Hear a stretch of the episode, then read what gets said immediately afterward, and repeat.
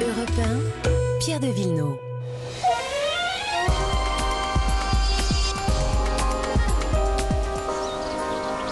Il s'occupe de vos jardins et de vos balcons. Bonjour Laurent Cabrol. Et bonjour Pierre. Bon, ça tombe bien parce que c'est un peu les rendez-vous au jardin. hein. C'est le dernier jour et donc on peut y courir encore. Et en tout cas, dans les jardins, on peut faire beaucoup de choses et notamment, notamment, mon cher Laurent, planter ses tomates, c'est le moment. C'est le moment, c'est même le dernier moment. Il faut se dépêcher parce que si vous les plantez aujourd'hui, vous les aurez pour le 15 à 20 juillet, pra- pratiquement. Bon, hein. on sera parti en vacances, donc ça sera pour les oiseaux.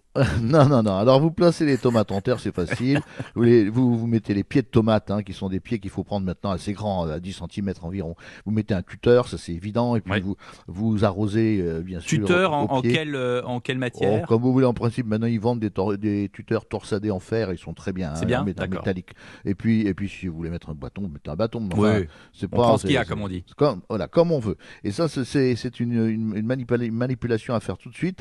Et, et vous pensez qu'il va falloir les arroser au pied de manière assez importante Mm. pour qu'ils aient la tête au, au soleil et les pieds dans l'eau. Dans l'eau Ça, elles aiment ça, les tomates. hein. Ouais, pas que les tomates. Mais du coup, euh, il faut le faire souvent, euh, très souvent? Non, oui, l'arrosage se fait, il faut pas dénoyer, hein, l'arrosage se fait en fonction de- de- de- des conditions météo, mais il faut pas que la terre sèche au- au-dessus au-dessus de, de- de ces petites tomates qui vont, ces petites, ces grosses tomates qui vont donner, euh, vous donner un goût extraordinaire. Et puis il y a une particularité, c'est que vous pouvez les protéger en, en plantant à leur côté des fleurs et des aromates, c'est-à-dire Les protéger des, des insectes. hein. voilà, Ouais. des insectes et, et- et des maladies. Par exemple, les œillets d'Inde ont des vertus insecticides. Mhm. La capucine sert à faire diversion en attirant les pucerons. Mhm. Donc euh, les, pucerons viendront sur les, les capucines, ils ne viendront pas sur les tomates. Sinon, une plante carnivore, non?